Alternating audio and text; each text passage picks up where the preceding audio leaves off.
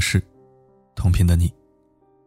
欢迎收听四零四声音面包，我是四零四。港青、喷子、红卫兵，恶臭啊！先是韩红，再到李兰娟，然后钟南山。一个明星公益者，两个医学界的领袖，都逃不过被人泼脏水的命运。现在，连张文红也不放过了，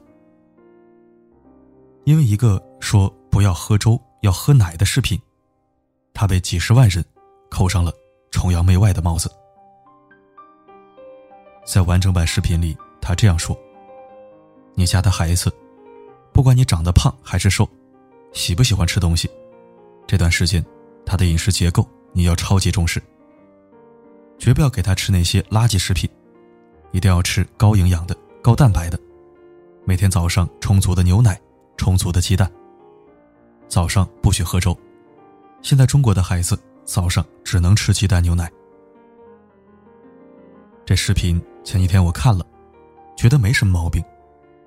现在确实需要提高免疫力，增强体质，对抗病毒，特别是儿童群体更得注意。鸡蛋、牛奶。也确实比白粥更有营养。张文红只是站在医生的角度给出了专业的建议，相信的人听之就好。万万没想到，就因为一碗粥，就有人断章取义，拿来大做文章。又一个不知从哪冒出来的，名为“平民王小石”的微博大 V 带节奏，恶意解读他说的“不能喝粥”这个点。把张文红拉出来骂，是不是崇洋媚外过头了呀？要知道，他是一个有六百二十七万粉丝的博主，发出的内容带转发，至少也会有几百上千万人看。这一番话，点赞人数竟然超过了三十万，也就是说，至少三十万网友都认同他的观点，匪夷所思啊！这么大言不惭，来看看他们的依据是什么？粥是中国传统食物，牛奶、鸡蛋、三明治是西方的。于是得出结论：不许喝粥，就是崇洋媚外；吃鸡蛋、喝牛奶，就是无视东西方体质差异。底下不乏很多评论跟着一起捅刀子，其中还有大 V。长中国人的身体，非要吃西方人的食物。更有甚者，把一碗白粥上升到中国粥的高度。你不给喝粥，就是反对中国传统文化。从小不都是喝粥长大的吗？不也长得好好的？还说牛奶是垃圾食品，非要吃的话，要加葱姜和辣椒。一切没有依据的分析，都是他妈耍流氓。粥真的没什么营养。主要都是碳水化合物和糖分。一碗白粥下肚，没多久就饿了。四零四深有体会。说喝粥养胃，其实粥也不养胃。胃的功能是用进废退的。如果常年喝粥，长期吃易消化的食物，吃肉少，那胃酸也会变少，消化能力会变差，可能以后什么都喝不了，就只能喝粥了。这句话在抖音上有一个抖音号号主微子医生也说过。讨论这些营养问题，你们还能比一个专业的医生更懂吗？张文宏医生建议在疫情期间不要喝粥，吃有营养的食物，站在科学的角度完全没有错。就因为一个喝粥问题，打破了一些人的固有认知，他就被攻击成了筛子。一个敢讲真话、处处发出善意提醒的医生，在他们眼里，成了公知，成了蹭热度的小丑，成了一坨屎。这些人藏在群体中，胆子顿时变大了起来，而且还觉得自己在做一件特别正义的事儿。借着爱国名义，肆意给人挑毛病、扣帽子、带节奏的人，真的是又蠢又坏。这不是张文宏医生第一次被黑了。前几天，一份关于张文宏医生的财产公示清单刷爆网络。清单上显示：一，华山医院呼吸科主任，工资加奖金年入五十万；二，国家重点项目学科带头人，年入一百二十万；三。每年在全球顶尖医学杂志《柳叶刀》上发表一篇署名论文，专利费两万美元，折合人民币十四万。那么加起来，年收入一百八十四万。说钱多了会让人丧失医德的。于是，一些人看到了这份清单，便坐不住了。有人开始扒他曾经开过豪车沃尔沃，他的挂号费三百一十八块也被人诟病。甚至拿他的婚姻问题来大做文章。结过三次婚，人品就是有问题。这些言论愈演愈烈。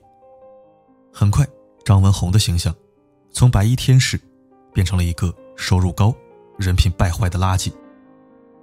这些网络暴力逼得张医生不得不出来做解释。事实并不像网传的那样，他收入没这么高，家里开的。也只是普通车。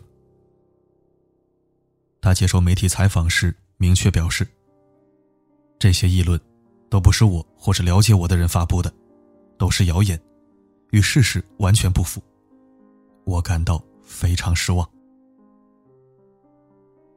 看到张文宏一边要辛苦工作，熬到眼圈都黑了，一边还要腾出心力来抵挡四面八方的恶意，真的挺心疼的。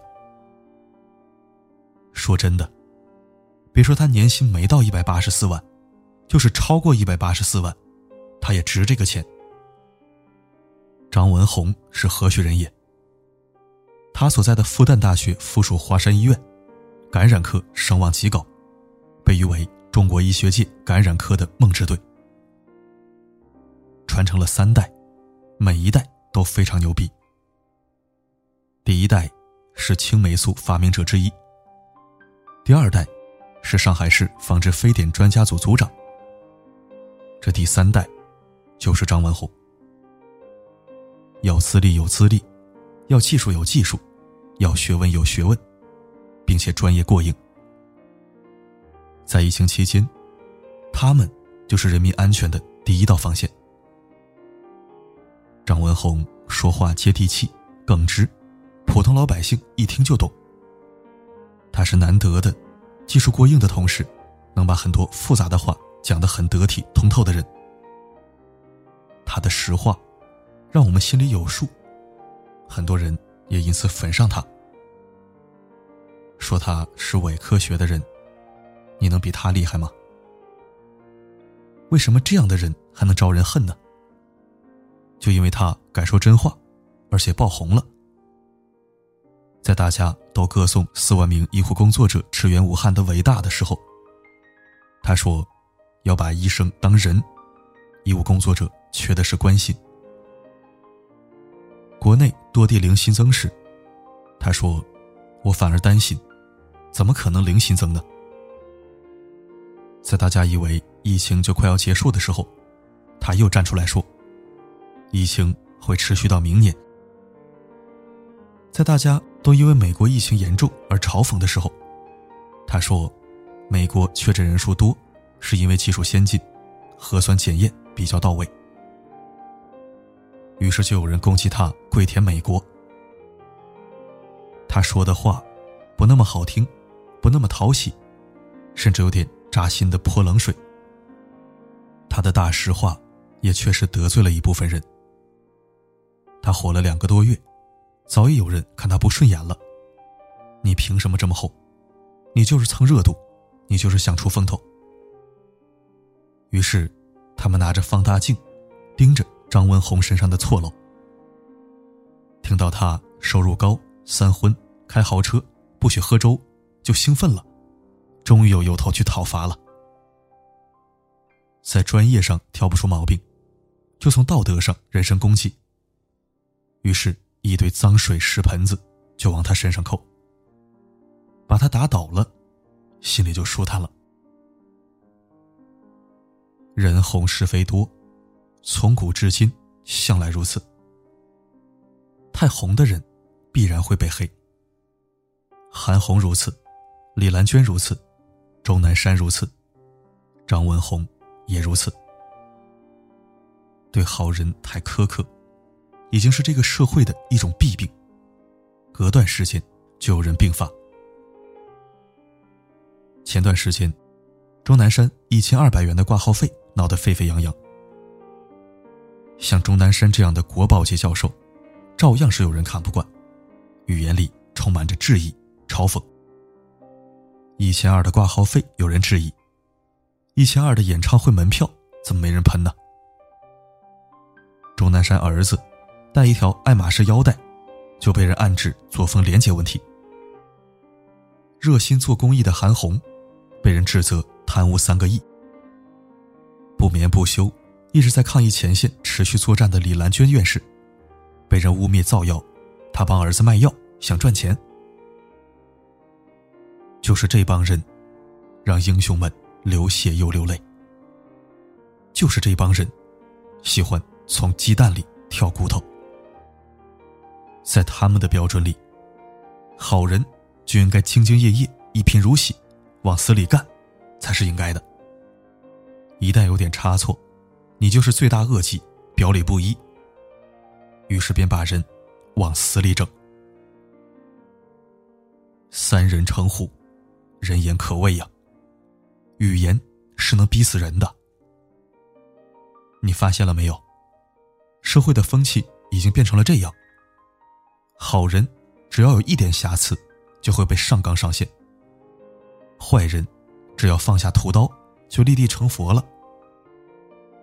就前两天，四次因盗窃入狱的偷电瓶车男子出狱了。在四零四的原创里也有写过，他因为一系列“打工是不可能打工的，这辈子是不可能打工的”惊人语录而出名。现在他一朝出狱，无数塑造网红的公司。嗅到了金钱的味道。出狱当天，一排豪车在门口等着。三十多家公司想签他做网红，甚至开出两三百万的签约费。这个时候，那帮人怎么没人喊不对了？一个曾经因盗窃入狱的人，得到的这个社会的宽容度和收入，秒杀了一众对国家做出巨大贡献的学者、专家。教授们。不过四零四插一句啊，这两天也听到消息，那位刚出狱的周某似乎已经拒绝了高额签约，回家种地去了。在这里给他点赞。但是我依然不表达崇拜，因为他只是做了一件正确的事情。周某也很聪明，他知道，就算这个社会再娱乐至死，他如果成了网红，也是走不顺的。因为我们国家和社会，其实并不太能容许前科这种东西。在这方面，确实要给周某竖起大拇指。言归正传，明星们以及电视剧的费用就不止一百万，网红们直播一场，动辄几百上千万，网红签约费也有几百万。国家科研工作者多赚一点，就是贪污腐败。我真为这样的风气感到悲哀，为一辈子辛辛苦苦为人民的人感到不值。别说一百八十万了，就是再多几百万，他们也值得。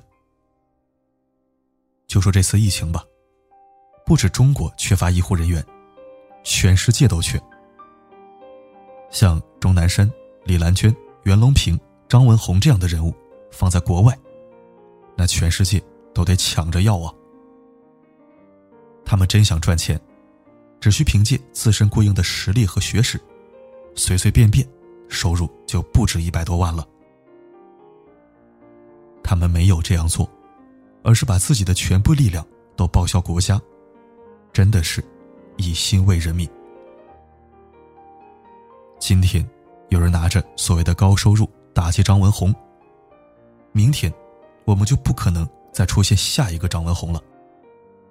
医生、护士、警察、消防员等等，本身就是又辛苦又危险的工作，收入高不到哪儿去。这些为人民拼命的人，还要被诋毁，多让人寒心呐！他们不能，也不该承受这样的恶意。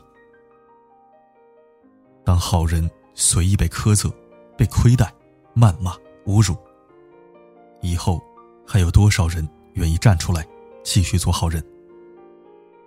还会不会有钟南山们义无反顾的做人民的防线？如果哪一天，不再有人愿意从事危险的工作，不再有人愿意挺身而出当英雄，因果循环，最终吃下恶果的，都是我们这些普通人呢。本事的人，收入高，生活的好，天经地义。那些没本事还随意侮辱好人的人，就闭上你们的臭嘴吧。纵容恶意和诛心的攻击，终将会消灭社会的善良和勇气。英雄沉默，就只会剩下一种声音：抹黑和攻击。这个社会需要理性的而有营养的声音。我们绝不能把这个世界让给那些臭虫。东打一下，西戳一下，动物未必需要尖牙。示爱的方法有礼貌，或是我管他。要将情人一口吞下，感谢收听。四零四曾经在移民公司工作过一段时间，我知道很多国家的移民政策。不说别的，张文宏这种级别的，既是公众人物。又是医疗专家，这种人移民是没有太多费用的。很多欧美发达国家几乎是免费接受这样的人物，这叫杰出人才移民。人家移民过去，日子过得比国内好。所以，一个普通人如果哪句话说的不遂红卫兵的意了，扣帽子也就扣了。毕竟红卫兵这种臭狗屎谁没辙。唯独张文宏这号人物，最不该被扣帽子。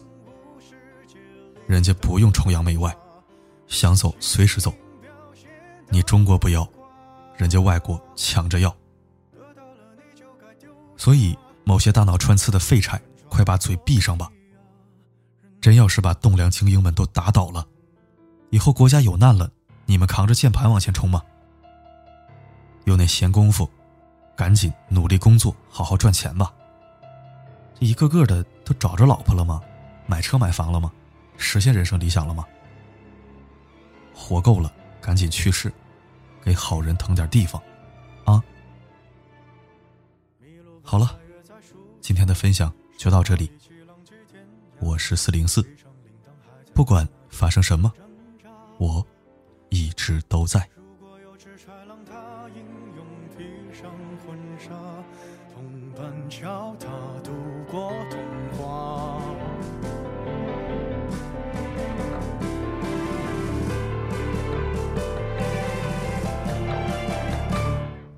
别再进化，别世界太假，我们可露出爪牙，相爱相杀，别再想更好的办法，优胜劣汰，自舔伤疤，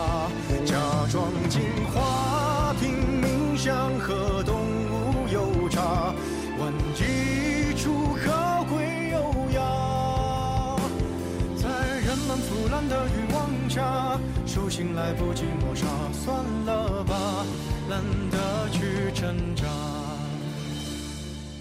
人类用沙想捏出梦里通天塔，为贪念不惜代价。